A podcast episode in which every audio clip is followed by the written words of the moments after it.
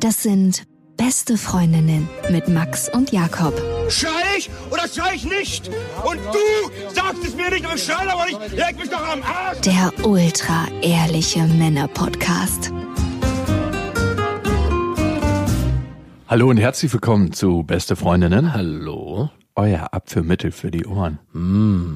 Die Folge heißt Verbindung, weil wir heute darauf eingehen, wie wir eigentlich Verbindung mit anderen Menschen eingehen. Es klingt so wahnsinnig spirituell, anthroposophisch, direkt aus dem Kräutergarten. Wo kommt denn das auf einmal her? wie ich darauf gekommen bin, ist, dass ich mich jetzt gerade erst daran zurückerinnert habe, wie ich einen Abschiedsbrief von meinem Vater gefunden habe. Ein Abschiedsbrief? Ich war 15 Jahre und mein Vater ist nach Mallorca in Urlaub geflogen. Aha. Hat er ja auch Animateur gemacht, oder? Da hat er sich selber animiert. Mhm. Der war mit einem Freund da und die sind dann immer Cabrio über die Insel gefahren. Also wirklich prolliger geht's nicht. War wahrscheinlich noch zu den guten Zeiten, wo Ballermann auch noch offen war und wo man auch richtig feiern konnte, nicht alles so eingeschränkt war. Nee, Weil die waren immer in Calaradiada, die waren oh, da war ich auch. Das ist das äh, etwas Bessere. das ist niveauvollere Ballermann. In diesem Brief stand dann, ich habe ihn am Rand meines Bettes gefunden, wenn du das hier liest, bin ich schon tot. Hm?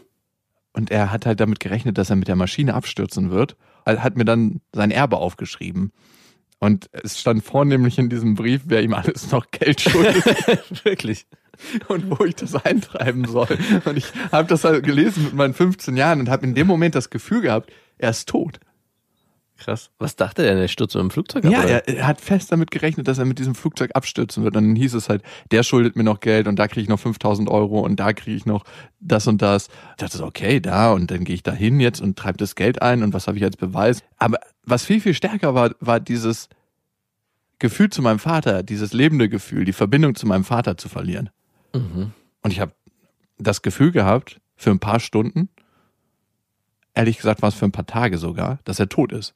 Hat er sich in der Zeit auch gar nicht gemeldet? Oder? Nee, mein Vater meldet sich nie aus dem Urlaub. Ah, so. Das ist immer so, er ist weg und dann kommt er irgendwann wieder und dann sagt er drei, vier Tage später, wenn er angekommen ist. Ja, das ist genau wie bei mir. Genauso mache ich es auch. Und das ist auch sehr schade in unserer Familie. Keiner holt sich gegenseitig vom Flughafen ab. Ich wurde Das einmal. ist auch so ein lästiges Ding. Ja, das ist sehr, sehr schön. Nein. Es, es gibt nichts Schöneres, finde ich, als von der Familie vom Flughafen abgeholt zu werden. Ja, von der eigenen Familie mit den kleinen Kindern, wenn die da stehen und winken. Das kann ich absolut bestätigen. Aber von der, Ich finde das auch allgemein schön oder von Freunden.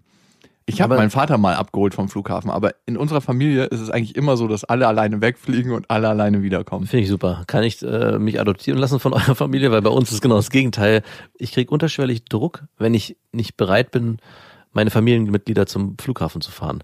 Ja, ich fahre aber auch selber nicht gerne. Ja, natürlich. Du bist immer nur der, der Gerne Ich abgeholt wollte gerade sagen, ich kenne dich überhaupt nicht als derjenige, der sagt, ja, ich nehme mir mal hier die zwei Stunden und fahre euch zum Flughafen. Weil es gibt nichts lästigeres, als Leute zum Flughafen zu fahren, seine Zeit zu verschwenden und am Ende auch noch, Ein teures Parkticket zu zahlen. ja, weil du kannst Oder in der zweiten Reihe parken zu müssen im Taxi, beim Taxistand. kannst auch direkt ein Taxi nehmen.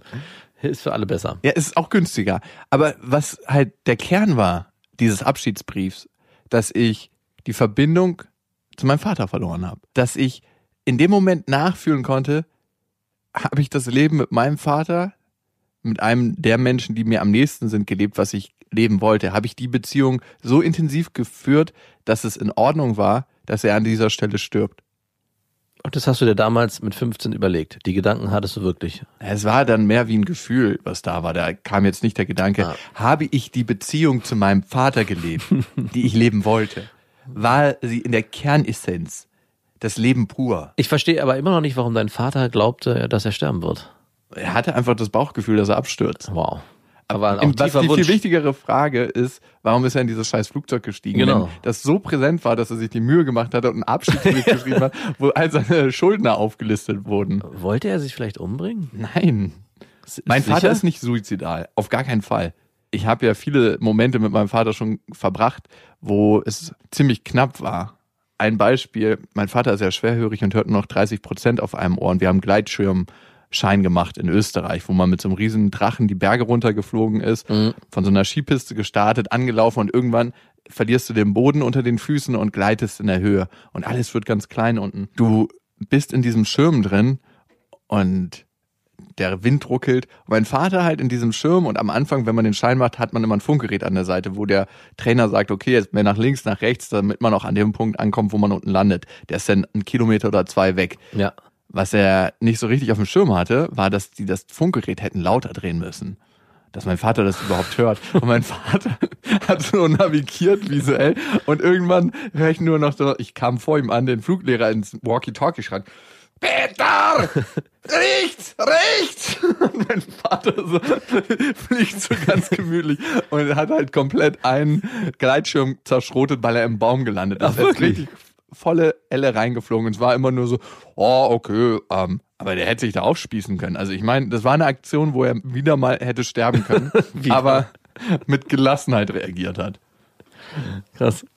Ich wusste nicht, dass er in den Baum geflogen ist. Die Story kannte ich zwar schon, aber dass er vor, halb Er hing dann wirklich wie so ein Insekt in diesem Baum. Und der Fluglehrer war richtig sauer, weil das natürlich die einen Gleitschirm Ja, kostet. klar. Und den kriegen die, glaube ich, auch nicht versichert. Das heißt, wir haben da ein Plus-Minus-Null-Geschäft gemacht. wenn, wenn überhaupt. Wir haben die noch was gekostet. Ja, das ist mein Vater. Also er ist nicht in irgendeiner Form Selbstmordgefährdet. Also hatte ich nie das Gefühl. Und es ist eher so, naja, irgendwie geht doch schon alles gut. Und wenn nicht, habe ich ja hier den Brief geschrieben.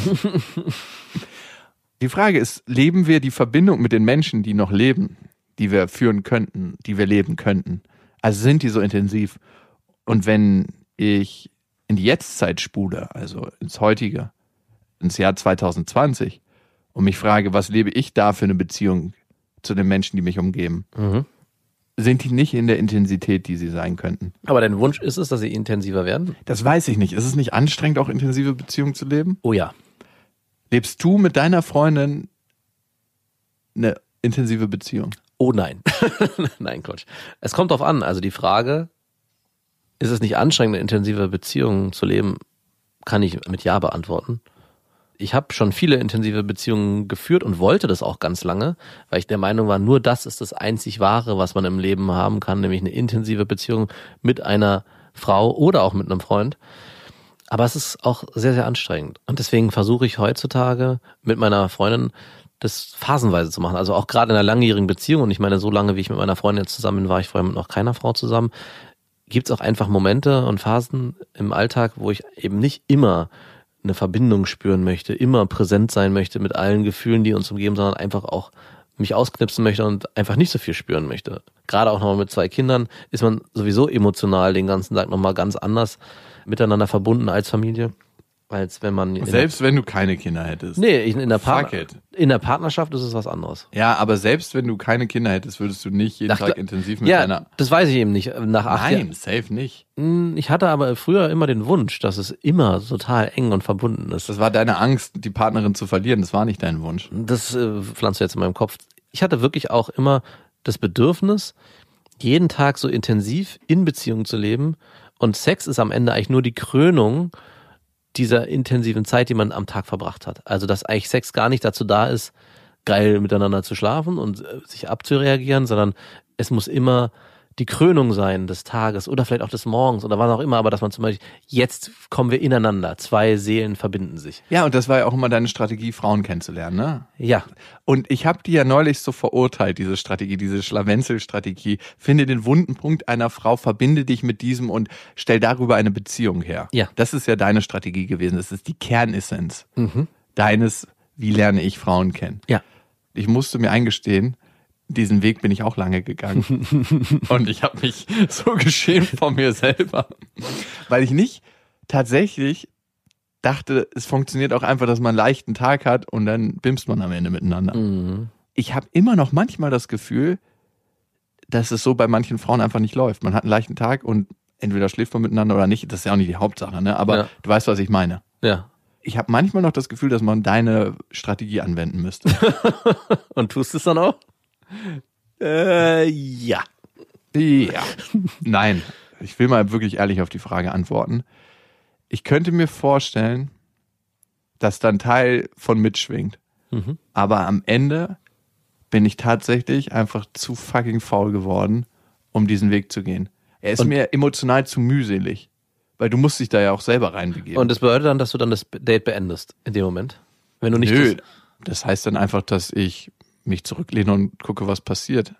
Ich bin dann nicht mehr der aktive Graber, sondern Ah, okay. denke dann so, ja, wenn es läuft, läuft und wenn nicht, läuft es halt nicht. Ist dann aber auch nicht mehr mein Problem. Ich bin nicht in der Abhängigkeit, dass es funktioniert. Hast du mal eine Frau kennengelernt, die das andersrum versucht hat? Dich emotional. Ja, das ist so fucking anstrengend. Hast du es noch nie? Schon, aber ich habe immer das Gefühl gehabt, dass ich derjenige war, der aktiv, weil du es gerade auch ausgesprochen hast, versucht hat, in den Frauen rumzugraben, um dann diesen wunden Punkt zu finden, um damit eine Verbindung herzustellen, die dann vielleicht am Ende dazu führt, dass man miteinander schläft. Auch wenn nicht das, das Ziel war, sondern mein Ziel war wirklich eine Verbindung zu spüren, weil ich wusste, dass es, was ich gesucht habe. Aber ich habe es selten erlebt, dass es andersrum war, dass eine Frau ganz bewusst versucht hat, mich irgendwie auszukehren und auszuscheren und meinen wunden Punkt zu finden. Oder liegt es daran, dass ich das auch einfach nicht zugelassen habe auf die Art und Weise? Also ich war schon immer wirklich sehr gut da drin, ziemlich schnell zu erkennen oder herauszufinden, wo tut's weh. Und über diesen Wo tut's weh Punkt dann eine Leichtigkeit herzustellen, dass Vertrauen entsteht. Ziemlich widerlich eigentlich. Andersrum bei mir habe ich das so eigentlich fast nie erlebt, dass eine Frau das bei mir probiert hat. Ich hatte es auf einer Skala sogar schon, dass manche Frauen das probiert haben, aber es so plump bei mir ankam, weil es auf so einem Niveau war, dass ich das sofort aufgeschlüsselt habe, dass ich dachte so, okay, ähm, wenn wir irgendwo meine Karte durchsliden sollen, sag Bescheid. manche Frauen machen das ziemlich clever und da macht es dann tatsächlich auch Spaß. Die bringen Sachen an, über die ich selber noch nicht nachgedacht habe. Und die bringen mich damit auch an einen inneren Spiegel Ja. und schaffen es, dass ich mich so sehen kann, wie ich mich noch nie gesehen habe. Da spüre ich dann auch auf einmal eine Anziehung zu Frauen. Also es ist eher ein Handwerk oder wie gut sie das machen, als dass es grundsätzlich nicht so schön ist. Aber es muss auch nicht sein für mich, weil das erzeugt immer eine bestimmte Schwere. Wenn eine Frau anfängt, dich auseinanderzunehmen und zu analysieren und aufzuschlüsseln, erzeugt das immer auch ein Gefühl von, ist das nicht gut genug, wie wir es jetzt hier haben? Ja. Und muss das sein? Also müssen wir da reingehen jetzt gerade? Wir lernen uns doch gerade kennen, oder? Also vielleicht gehört es auch zum Kennenlernen dazu. Man lernt sich noch sein ganzes Leben lang kennen. Ich kann nicht sagen, dass ich grundsätzlich was dagegen habe, aber bei manchen passt es und bei anderen nicht. Wir waren bei der Verbindung stehen geblieben, die wir zu anderen Menschen haben. Würdest du sagen, du hast zu deinem Bruder eine enge Verbindung? Mhm. Wünschst du dir eine andere Verbindung? Also wenn du jetzt wüsstest, er hat noch genau vier Wochen zu leben. Was würdest du ändern in deinem Verhalten, in deiner Beziehung zu deinem Bruder? Ich würde als anderes Szenario meinen Vater nehmen, wenn ich darf, wenn es nicht mein Bruder sein muss, weil darüber habe ich mir konkret Gedanken gemacht. Ja, bitte. Deswegen kann ich es da leichter beantworten. Und genau die Frage, was wäre, wenn er noch vier Wochen zu leben hätte? Die ist ja recht aktuell bei deinem Vater, der ist ja schon recht alt. Naja, sie ist nicht recht aktuell, aber es ist zumindest so realistischer. Ich habe mich auch gefragt, würde ich Sachen ändern in diesen vier Wochen? Und dann habe ich mich gefragt, warum dann nur in diesen vier Wochen? Warum ändere ich dann nicht sofort irgendwas, wenn dieser Wunsch mich dann erst überkommen würde? Der erste Impuls war, ja, ich will mehr Zeit verbringen. Ich will auch, dass er noch mehr Zeit mit meinen Kindern verbringt. Ich würde irgendwie versuchen, dafür zu sorgen, dass wir auch noch mal mehr miteinander sprechen und vielleicht auch da noch mal eine andere ja, Verbindung entsteht. Aber das ist nur der erste Impuls. Das zweite, was dann passiert, ist eigentlich, dass sich der Kopf einschaltet und sagt, nein, wenn es hätte sein sollen, dann wäre es schon längst passiert. Das ist ein, so ein bisschen schwierig, deswegen ist die Frage mit meinem Bruder nochmal komplexer, weil man, ich glaube, als Geschwister nochmal in ganz unterschiedlichen Lebensphasen ist, obwohl man sich eigentlich ziemlich angleicht vom Alter. So, also wenn, wenn man ziemlich nah beieinander ist. Ich weiß, dass er durch eine andere Lebensphase durchgeht als ich und wir trotzdem vielleicht nochmal die Chance haben, in ein paar Jahren uns nochmal anders zu begegnen.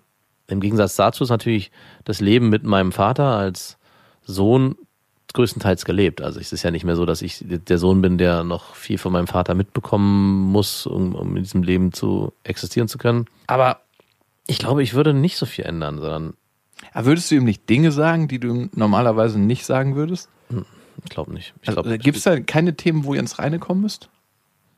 Papa, als du mich damals geohrfeigt hast am S-Bahnhof. Nee, sowas gibt es definitiv nicht. Hat er es dich mal gibt Ein paar geschlagen? Wünsche, die ich vielleicht nochmal äußern würde, die ich sagen würde, würde, ich hätte mir als Kind das und das gewünscht. Ich habe mich gestern darüber erst mit einem Freund unterhalten. Was hättest du denn gewünscht als Kind?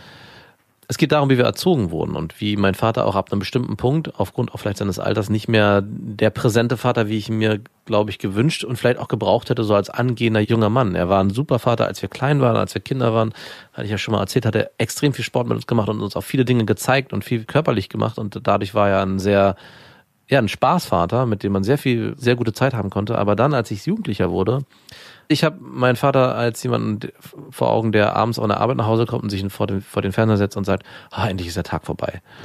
Dann war ich irgendwann sehr orientierungslos, was ich beruflich machen will und wie ich mich weiterentwickeln will, wie ich auch Frauen kennenlerne. Ich meine, ich habe mich da auch, glaube ich, sehr gesperrt, aber da würde ich jetzt den Wunsch aussprechen, Papa, ich hätte mir gewünscht, dass du in dieser Phase meines Lebens präsenter gewesen wärst. Wie hätte er da präsenter sein können? Hm? Sohnemann auf die nächste Party, bei, bei der ansteht, fahren Komm ich mit. Nicht unbedingt in der aktiven Art und Weise, wie er mir die Sachen dann erzählt oder mir Sachen beibringt, sondern wie er durchs Leben geht, wie er die Dinge anpackt, wie er den Alltag gestaltet, eher durchs Vorleben, nicht unbedingt durchs Erklären und an die Hand nehmen und sagen, mein Sohn, ich sag dir jetzt mal was, sondern eben, hey, bin eigentlich unzufrieden mit meiner Arbeit, ich verändere irgendwas oder ich bin unzufrieden mit meinem Alltag, vielleicht auch mit meiner Frau in der Art und Weise, wie das läuft. Ich kann es ja nicht richtig beschreiben, aber ich habe ihn schon als jemand erlebt, der, der sich den Sachen eher hingegeben hat, als nochmal aktiv da was dafür getan hat, Veränderungen in seinen Alltag zu bringen und dadurch auch als Mann, als Person nochmal ein Vorbild für mich gewesen wäre. Ich habe mich dann schon sehr alleingestellt gefühlt als Mann, dass ich so, okay, ich muss das jetzt halt einfach alles selber rausfinden, was vielleicht auch gut gewesen ist, aber wenn, wenn es was gäbe, wäre es das, was ich nochmal ansprechen würde. Vielleicht würde sich daraus dann auch was ergeben. Vielleicht würde sich da ja ein Gespräch ergeben und was Ja. dann dazu führt, dass ich meine Realität nochmal überprüfen müsste und sagen, hey, okay, das ist jetzt meine Wahrnehmung von heute. Es war gar nicht so. Ich war vielleicht auch jemand, der sich hätte gar nichts sagen lassen ich, oder hätte vielleicht das auch gar nicht annehmen können. Kann ja auch passieren. Klar, diese Chance gibt's auch. Und es hätte nicht diesen wunderbaren Menschen geformt aus dir, der du heute bist. Das muss man auch sagen. Die Eltern sind ja wie Hände am Ton. Ja. Und jede Bewegung formt dich in irgendeiner Weise, Natürlich. Und am Ende kommt eine schöne Vase raus. die vom Leben zerbrochen wird. Genau. Hart auf den Asphalt. Ja, aber ich finde, der Unterschied auch bei unseren Vätern ist, dass ich das Gefühl habe, dass mein Vater, und da korrigiere mich gerne, wenn ich da falsch liege, gerade als wir klein waren, so bis 10, 12, 13, sehr präsent war, sehr Genau, viel mit da war uns mein unternommen- Vater nicht da. Genau, sehr viel gemacht hat und wirklich total toll. Ich habe diese, an diese Zeit erinnere ich mich auch richtig gerne. Ich- Auch alles, was ich jetzt meinen Kindern beibringe, was so Sport und Urlaube angeht und auch so diese Haltung, ja, das wird jetzt einfach so gemacht, müssen uns da jetzt nicht unbedingt dran halten, sondern geht halt auch irgendwie so und so. Das hat alles mir mein Vater beigebracht das, da bin ich sehr, sehr froh. Aber dann mit der Pubertät geriet er immer mehr in den Hintergrund. Und ich habe das Gefühl, bei dir ist es so gewesen und jetzt auch als erwachsener Mann ist dein Vater präsenter als in diesen ersten 15 Lebensjahren. Und mein Vater ist jetzt als alter Mann jemand, der für mich überhaupt nicht mehr präsent ist oder fast gar nicht mehr. So klar für meine Kinder, aber so als jemand, den ich noch, von dem ich vielleicht noch jetzt Sachen mitnehmen kann, sehr, sehr wenig. Und bei dir habe ich es genau andersrum das Gefühl. Wann hast du deinem Vater das letzte Mal so richtig in die Augen geguckt? Weihnachten vielleicht, aber So ein bisschen länger. machst du das regelmäßig? Setzt ihr euch hin und guckt euch eine halbe Stunde in die Augen? Das macht auf jeden Fall richtig was Komisches mit der Verbindung. Mhm. Also wenn du Menschen richtig in die Augen guckst, ich guck dir ja auch jetzt gerade anders in die Augen. Normalerweise guckt man sich gar nicht beim Reden so richtig krass in die Augen, weil es innerlich eine Scham auslöst. Ja. Merkst du das, das Gefühl, dass ja, klar, was innerlich das. auslöst? Soll man ja auch nicht, man soll weggucken. Warum eigentlich? Ich finde das ein, komisches Zeichen, wenn man Menschen nicht so 100% in die Augen gucken kann. Hattest du schon mal eine Frau, der du die ganze Zeit durchgehend in die Augen gucken konntest und Ja. nie ein komisches Gefühl dann sich ent- entstanden ist? Ich habe es erst gemerkt nach einer ganzen Weile, dass wir das die ganze Zeit machen Mhm. und dass ich es nicht gemerkt habe. Also weil es sich so natürlich angefühlt ja. hat. Und auch beim Sex. Guck mir in die Augen.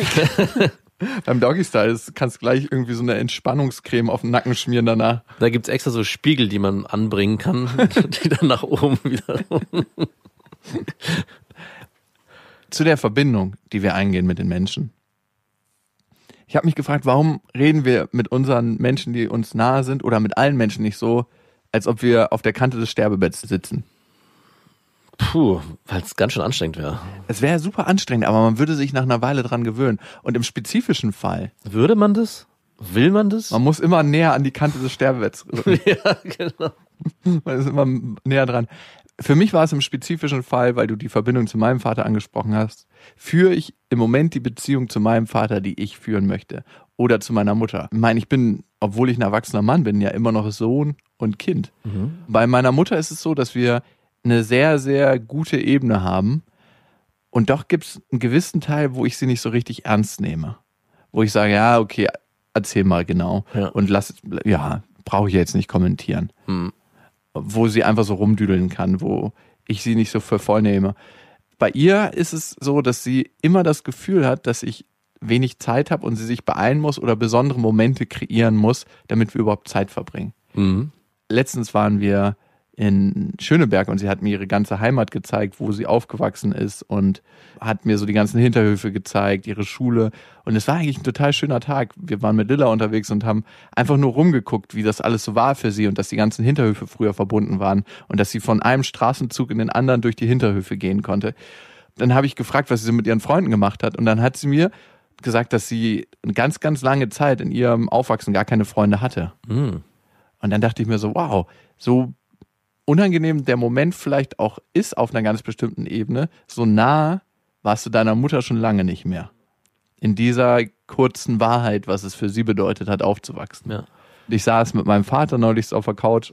Ich merke, es gibt so diese Prollebene, die immer noch da ist bei mir, die einfach meinem Vater als seinen Sohn noch gefallen will. Mhm. Und dann erzähle ich, was ich gerade für Projekte umsetze. Wir reden auch oftmals über Geld und Zahlen und was, was das jetzt einbringt und wie viel Cash man da und da verdient. Da denke ich mir, ist das die Ebene, die ich mit meinem Vater haben will, weil ich mir eigentlich eine andere Verbindung wünsche. Und doch ist da immer so eine Art kleines Papier dazwischen, dass wir selten Momente haben, wo wir uns wirklich, wirklich begegnen. Und ich merke auch, die Barriere wird von mir aufgestellt Mhm. Dass ich nicht aufmache, dass ich nicht meinen Wunsch äußere und sage, hey Papa, schön, dass du eine neue Freundin hast und schön, dass du mit ihr viel Zeit verbringst, aber ich würde mir auch wünschen, dass wir unsere Zeiten finden, wo wir einfach mal Nachmittag so rumschlendern oder was auch immer machen. Mhm. Das, das äußere ich fast nie. Aber verbringt ihr nicht sehr viel Zeit miteinander? Hm, Wie oft seht ihr euch in der Woche? drei bis vier Mal vielleicht. nee, ich würde mal sagen, so alle. Es ist ja was anderes, wenn du dich kurz siehst so und Hallo Ja, ja. sagst. Oder wenn du Nicht mal unbedingt. Also ich will auch fast sagen. Ja, es kommt drauf an, wie man diese Begegnung dann wahrnimmt. Man muss sich jetzt nicht jedes Mal so einen Staring-Contest involvieren und sagen, wer guckt als erstes weg. Alle drei Wochen sehen wir uns? Okay. Hätte ich, hätte ich jetzt öfter. Ich dachte, ihr seht euch einmal die Woche. Ah, krass. Es ist ja auch nicht immer die Häufigkeit, sondern wie begegnet man sich? Also wie ist die Verbindung, die man hat? Mhm. Wenn ich so durch meine Familie gehe, ich glaube, wir haben eine intensivere Verbindung als der Durchschnitt. Mhm. Trotzdem frage ich mich manchmal, wie krass lebt man eigentlich nebeneinander her? Mhm. Wie viel bekommt man eigentlich mit von dem, was in dem anderen wirklich vorgeht? Ja, und dann kommen wir wieder dahin, was ich vorhin meinte. Will man das überhaupt? Also will man diese engen Beziehungen, will man diese, diese Verbindung jedes Mal haben? Ich bin eigentlich ganz froh, dass ich die nicht mit allen leben muss, sondern dass ich die wirklich nur mit ausgewählten Personen, mit ein paar und auch nicht mehr mit denen immer lebe. Mir reicht das. Also ich weiß, ich kenne die andere Seite. Also ich weiß, wie es ist, wenn man versucht, mit ganz vielen Menschen gleichzeitig in einer sehr engen Verbindung zu sein. Das ist nicht nur anstrengend, sondern auch überhaupt nicht realisierbar, weil ich habe das Gefühl, du gibst dich dann bei jeder so ein Stückchen auf. Also es wird nicht mehr, sondern es wird weniger. Eigentlich ist mein Gefühl gewesen, wenn ich mich mit allen Menschen und allen Bekannten, allen Freunden immer auf eine tiefer gründige Ebene begebe und immer gleich am Kern des Ganzen bin und an der Essenz und nicht immer nicht oberflächlich irgendwie rumwaber, dass man sich eigentlich wie so eine große Gemeinschaft fühlt, obwohl die einzelnen Parteien sich nicht gegenseitig kennen. Aber ich zumindest das Gefühl habe, ich habe hier ein großes Ich halte das Ganze. Verbindungsnetzwerk. Genau, ich halte das Ganze für mich. es muss ja gar nicht so tief sein jedes Mal in der Verbindung, aber es kann auch einfach mal sein, man trifft sich und merkt, nein, für dich muss es ganz tief Es sein. musste immer ganz tief sein. Digging deeper. Für mich gab es irgendwie kein, nicht dieses, entweder ganz oder gar nicht. Und deswegen wollte ich, wenn dann schon immer richtig, oder ich habe den gleich komplett gesagt, nee, mit der Person möchte ich nichts zu tun haben. Ich meine, das mache ich jetzt auch immer noch so, aber noch weitaus schärfer ausgewählt in Richtung, mit der möchte ich keine tiefe Verbindung haben. Und fühlst du dich für die Gefühle von anderen Menschen verantwortlich? Ich würde gerne Nein sagen. Stimmt aber nicht. Nicht immer Nein. Natürlich nicht. Immer. Woran merkst du das? In dem Moment, wo ich mich schlecht fühle, wenn zum Beispiel meine Freundin enttäuscht ist von mir, wo ich aber weiß, Ich bin für deine Gefühle nicht verantwortlich. Wo ich aber weiß, es hat nicht unbedingt nur was mit mir zu tun, sondern auch mit ihrer Erwartungshaltung zum Beispiel. Und da würde ich gerne noch klarer sein, hey, ich verstehe die Emotion, ich verstehe das Gefühl, aber eigentlich hat's mit mir ja nur indirekt was zu tun, weil ich kann ja nichts dafür, dass sie in mich Erwartungen pflanzt, die ich dann nicht erfüllen will. Also das geht ja immer, immer um das Wollen. Wenn ich es erfüllen wollen würde, dann könnte ich diese Enttäuschung auch nachempfinden. Und trotzdem sitze ich dann da und es kommen so Gedanken, was kann ich jetzt tun, damit es ihr besser geht? Und das ist so schon der erste, der erste Fehler, wenn dieser Gedanke entsteht. Ich könnte ja jetzt, hm, ich könnte ja vielleicht, kaufe ich jetzt was oder ich nehme sie jetzt einen Arm oder was weiß ich, es kann alles Mögliche sein. Erstens stoße ich da oft auf Widerstand. Es ist dann auch nicht der richtige Weg, man, man sollte sich trotzdem selber treu bleiben. Und dann lieber in einer anderen Situation von sich aus sagen, ich habe ja was Neues kreiert, was ich jetzt teilen möchte oder ich habe was Neues geschaffen oder ich möchte mit ihr. Angestoßen von de, aus deiner Enttäuschung. von damals, genau. Habe ich mir jetzt überlegt. Möchte ich dir ein Kompliment machen. Du Aber siehst heute gar nicht so scheiße aus. Aber ansonsten fühle ich mich für die Emotionen von anderen überhaupt nicht mehr verantwortlich. Ist auch berufsbedingt, habe ich das stark gelernt, dass es nichts Und bringt. Wenn du dich nicht mehr verantwortlich fühlst, hast du das Gefühl, du bist abgekoppelt von den Emotionen anderer oder hast du da deinen Weg gefunden? Ich bin nicht mehr abgekoppelt. Ich war eine Zeit lang sehr stark abgekoppelt, berufsbedingt. Das war auch sehr wichtig. Ich habe das dann auch in meinem Privatleben integriert, was sehr, sehr praktisch ist, wenn man seine Emotionen von diesem Gefühl kappeln kann, wenn man versteht, warum es dem anderen schlecht geht und das auch emotional versteht, aber sagt, trotzdem berührt es mich nicht. Ich glaube, so muss es auch vielen, ja, Leuten, wir hatten immer über einen Polizisten geredet, der sich jeden Tag Kinderpornos angucken muss. Ich glaube, das muss auch irgendwann passieren, dass du so einen Schalter hast. Ich verstehe zwar, was, dass da was Schlimmes passiert, aber ich habe einen Schalter, um das abzustellen. Und in gewisser Form ist es auch ähnlich und die Gefahr besteht dann, wenn man das auch in seinem Alltag integriert. Mit Freunden, mit der Freundin, mit Kindern, ja, geht auch, dass man sich eigentlich einfach emotional abkapselt und sagt, geht mich nichts an. Ich weiß auch noch nicht genau, was ich in meinem Leben will. Was da der richtige Weg ist. Und vielleicht ist es ein Mittelmaß in der Verbindung. Wie bin ich in der Verbindung mit anderen Menschen? Ich habe ja mal gesagt, dass ich keinen Bock mehr auf komplizierte Frauen habe. Das ist so eine generelle Aussage. So. Nein, aber wirklich, ich lerne Frauen kennen und dann denke ich mir so, okay, lass mich raten, du hattest ein richtig kompliziertes Verhältnis mit deinem Vater. Mhm. Überraschung. Und wenn es dann einer ist, die ein richtig gutes Verhältnis mit ihrem Vater, hat, sagst du, oh nee, das ist mir ein bisschen zu seicht. Das ist genau die Frage für mich. Würde ich mit einer normalen Frau überhaupt klarkommen? Also mit Ja. deiner Freundin zum Beispiel, ne? Die ist ja eine relativ normale Frau, Ja. würde ich sagen. Die ist in einem guten Elternhaus groß geworden, die hat ein gesundes Verhältnis zu ihren Eltern, Ja. die hat normale Vorstellungen vom Leben, die Mich hat es am Anfang krass gestört, genau diese ganzen Sachen, weil ich immer eine Freundin haben wollte, die eigentlich durchgedreht ist. Die durchgedreht ist, die, wo Probleme und Baustellen sind, die ich alle reparieren kann. Oder zumindest die, die Vorstellung hatte, ich kann die alle reparieren und sanieren. Für mich war das echt ein Problem am Anfang, dass da gar nichts war. Dass eigentlich die Familie äh, gut aufgestellt ist, eine große Familie, alle sind irgendwie happy, in Anführungszeichen, äh, together. Es geht allen gut. Der Grundstein ist gelegt. Es gibt keine Vater, Mutter, was auch immer Problematik. Es wurde sich nicht geritzt oder was auch immer. Ich hatte viele Freundinnen davor, die äh, zum Teil richtig derbe Probleme hatten. Und es hat mir auch irgendwo gefallen. Also ich wollte das. Die Frage ist, ich glaube, bei dir ist es sogar so, bist du denn wirklich auf der Suche nach einer komplexen Frau im Kern?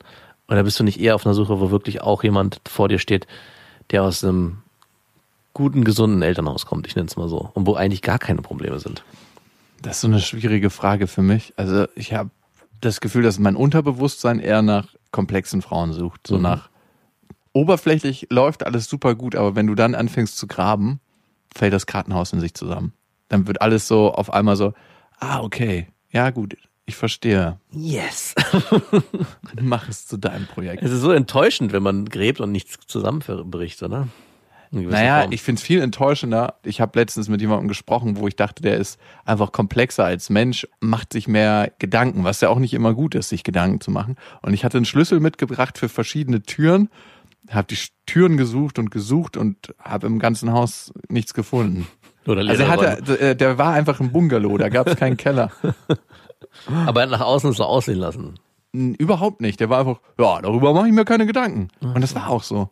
Und das war auch dann völlig in Ordnung. Aber ich hab's halt nicht gecheckt, weil das überhaupt nicht meinem Naturell ent entspricht. Das war einfach so einer, ja, äh, da mache ich, probiere ich aus, ja, und dann mache ich mir da gerne Gedanken drüber. So, so, so der Truckerfahrer, den man so klischeehaft erwarten würde, der Ja. seine Thermoskanne irgendwie auflädt. und dann, ja, das sind auch nur meine Klischeevorstellungen, aber es war, war krass. Aber vielleicht das als Gedanken für mich selber. Ich glaube, ich will mehr Verbindungen eingehen, die an der Kante des Sterbebetts stattfinden. Scheiße. Mal sehen, ob das gelingt. Wir haben übrigens ein paar Hörermails bekommen. Instagram geht in letzter Zeit wieder ein bisschen mehr ab, ne? Wir sind ja richtige faule Leute auf Instagram. Du kannst ja denken, woran es liegt. Woran liegt es, dass unsere Tour an den Start gekommen ist? Nee, ich glaube einfach, dass die Leute mehr Zeit haben, sich auf Instagram zu bewegen. Okay, sorry, ich stand richtig auf dem Schlauch. Unsere Tour ist am Start. Wir werden, wenn alles gut geht, im September auf Tour gehen. Oh ja. Ich freue mich tatsächlich. Stell dir einen September vor, wo man richtig schön rausgehen kann, laue Sommernächte und dann so einen schönen, lustigen Abend hat. Die Tour wird heißen Punani Power. Als Mann würde ich mich jetzt direkt abgeschreckt fühlen. Ich sehe so eine gigantische Punani, die sich alles greift, was sie will und ihr umhergeht und man sieht sie von oben und kreischende Leute auf den Straßen und dann kommen die riesen Lippen und greifen sich einfach alle und essen die auf. Aber das ist nicht gemeint mit Punani Power. Ihr werdet herausfinden auf der Tour, wir sind in vielen Städten in Deutschland, in der Schweiz, in Österreich, was mit Punani Power gemeint ist und wie wir all die Jahre darunter gelitten haben. Nein, auch das nicht. Ist eine Überraschung. Karten gibt's äh, auf bestefreundinnen.de und äh, auf Instagram findet ihr uns auch. Ihr könnt uns persönlich erreichen unter beste@bestefreundinnen.de. Da könnt ihr uns Hörermails hinschicken. Das hat auch die Farina gemacht. Farina schreibt: Ich bin 24 Jahre alt und war sieben Jahre mit meinem Ex-Freund zusammen und wir sind jetzt fast zwei Jahre getrennt. Wow, dein ganzes Sexualleben eigentlich. Wir haben zusammen gewohnt, aber uns nach zehn Monaten getrennt. Jedenfalls kommen wir miteinander klar. Da wir beide in einer kleinen Stadt gewohnt haben, kennt natürlich jeder jeden weitläufig. Mittlerweile sind wir beide weggezogen. Nun war ich vor ein paar Monaten in meiner alten Heimat unterwegs und habe mit einem Typen geschlafen. Ich habe ihn mitgenommen nach Hause und ja, wir haben miteinander geschlafen. Als er gekommen ist, zog er das Kondom ab und für mich war die Sache eigentlich gegessen. Plötzlich packt er ein zweites aus und zieht es rüber. da ich das nicht kannte, fragte ich, was das jetzt wird. Und er sagte, sei froh, dass ich halt nicht so ein Schlappschwanz bin wie dein Ex. und sie fragt jetzt, warum sagt man sowas im Bett? Ein anderer Typ wieder aus meiner alten Stadt, wieder dasselbe Spiel. Leider hatten wir keine Möglichkeit, zu einem von uns nach Hause zu gehen. Wir sind dann bei einem Freund von ihm in der Wohnung gelandet, der auf Geschäftsreise war und den Schlüssel Gott sei Dank unter die Fußmatte gelegt hatte. Wir sind am Bimsen und plötzlich sagt der Typ, oh, magst du es? Hat dein Ex das auch mit dir gemacht? Hä? Ich meine, wir waren echt lange zusammen, mein Ex und ich, und wir hatten eine wirklich tolle Jugend zusammen. Muss das sein? Der Bezug auf den Ex-Freund? Nein. Was ist denn mit den Leuten da nicht in Ordnung in diesem kleinen Dorf? Vielleicht Oder war der, war der vielleicht der krasse Stecher vom Hof? War der und alle haben sich mit ihm verglichen? ja, vielleicht war der verschrien als der krasse Dorfstecher. Und Vielleicht ist es ein ganz, ganz kleines Kanton. Farina, das ist einfach so, wer hält die Messlatte am höchsten in diesem Ja, genau. kleinen Kanton? Und jeder weiß über jeden Bescheid. Vielleicht ist es das. Ich habe aber eine andere Vermutung, dass die beiden einfach so drauf abfahren, wenn der Ex-Freund in einer bestimmten Form eifersüchtig ist und sich innerlich damit messen und auch Pornos in die Richtung gucken. Also so, es gibt ja so Betray-Pornos, also ich weiß nicht Ja. genau, wie die heißen. Und dass natürlich, sie, du weißt ganz genau. genau. dass sie halt auf sowas abfahren und deswegen so eine komischen Fantasien haben oder solche Fantasien, mal ohne Wertung und richtig Bock haben, es besser zu machen als dein Ex-Freundin. Vor allem haben sie auch das Bedürfnis, es dann noch zu teilen. Das finde ich eigentlich am faszinierendsten, dass wirklich da jemand vor dir liegt und sagt, hey, ich ziehe mir jetzt den Kondom ab und dein alter Ex-Freund war ein Schlappschwanz. Was mich interessieren würde, ging es denn dann auch weiter? Also hat sie das einfach so hingenommen und gesagt, okay, und dann ging es Next los. Round, das können wir mal sehen. Der hat das viermal hintereinander gemacht, mein Ex-Freund. Genau, ich würde ihn gleich zurück Challenge accepted. zurückprovozieren. Dafür hat er einen größeren Schwanz und ich bin gekommen. Oder, oder ein bisschen subtiler, die Kondome, die er benutzt hat, waren XL. Sehr subtil.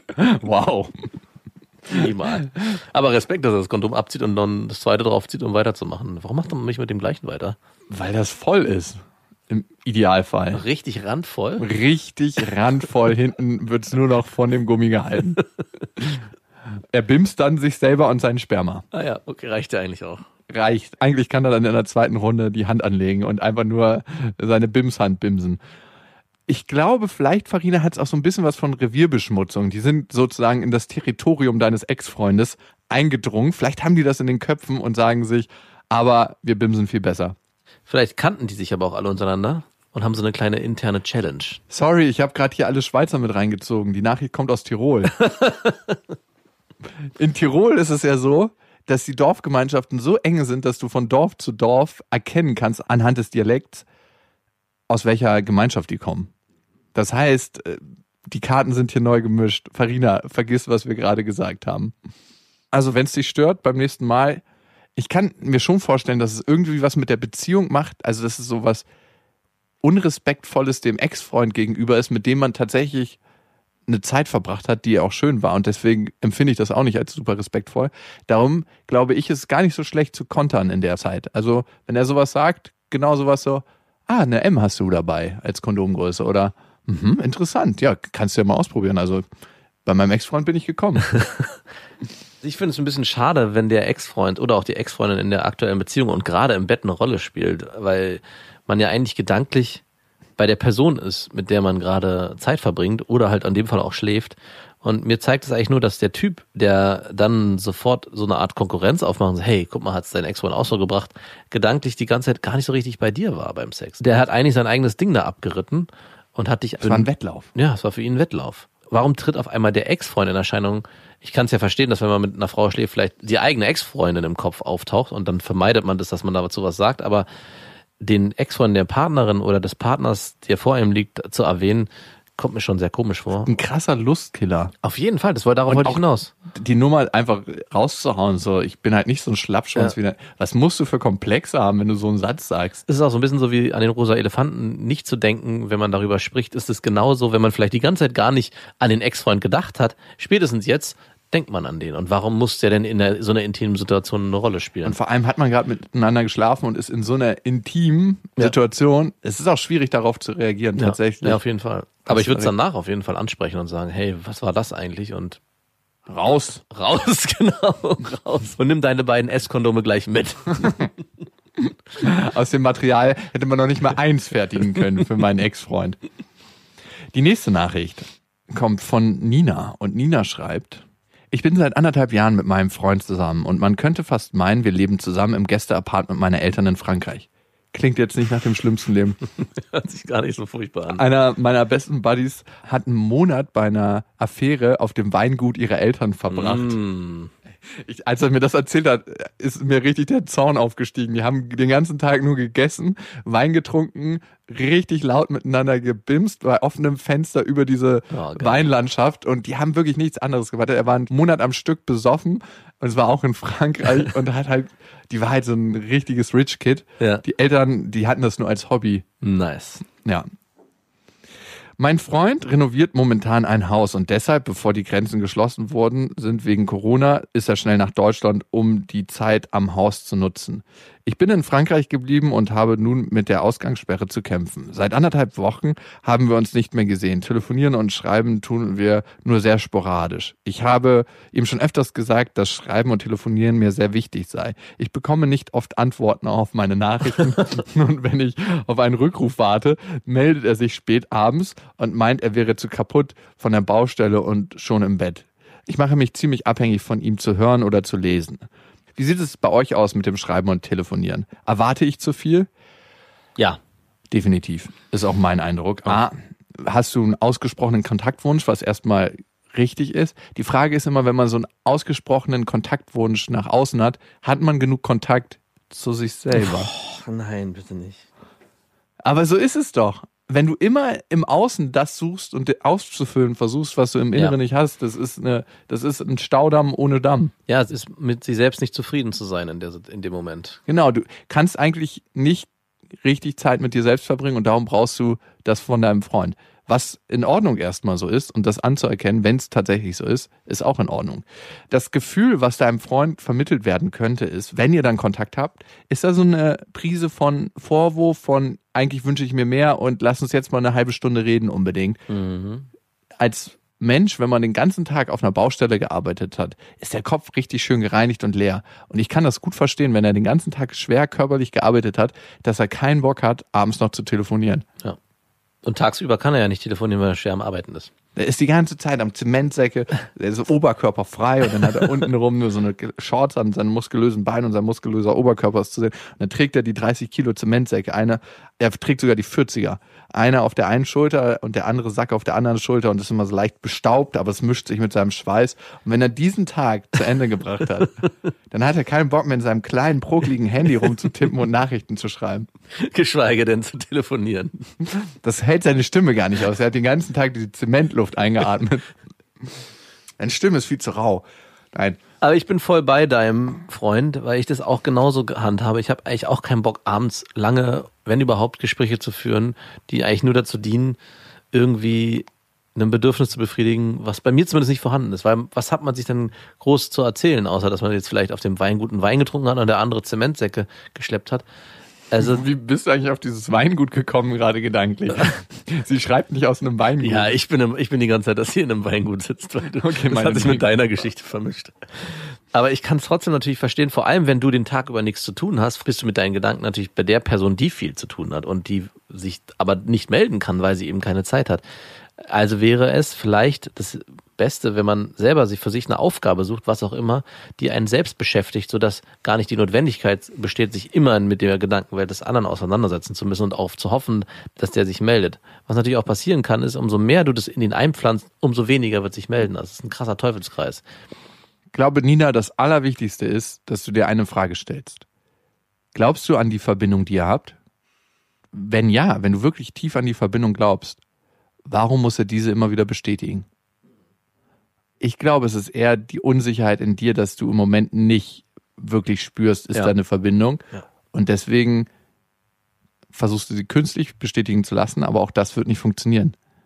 Die Verbindung lässt sich nicht so herstellen. Vor allem wahrscheinlich nicht beim Typ, wie er es ist, der nicht so super gerne schreibt und nicht so super gerne telefoniert. Und das ist auch in den meisten Fällen personenunabhängig. Der hat generell keinen Bock Nee. auf Telefonieren und auf Schreiben. Es gibt so Männer.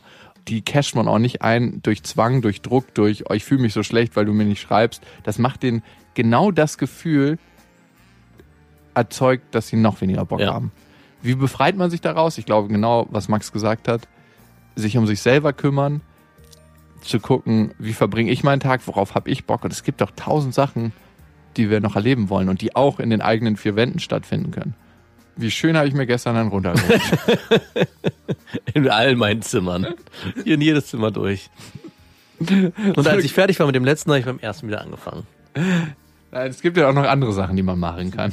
Du bist da vielleicht kreativer als wir beide. Denke ich auch, auf deinem Weingut. Ja, stoße einfach auf das Leben an. Auf die Reben, auf die Trauben und auf das, was kommt. Bis dahin, wir wünschen euch was. Das waren Beste Freundinnen mit Max und Jakob.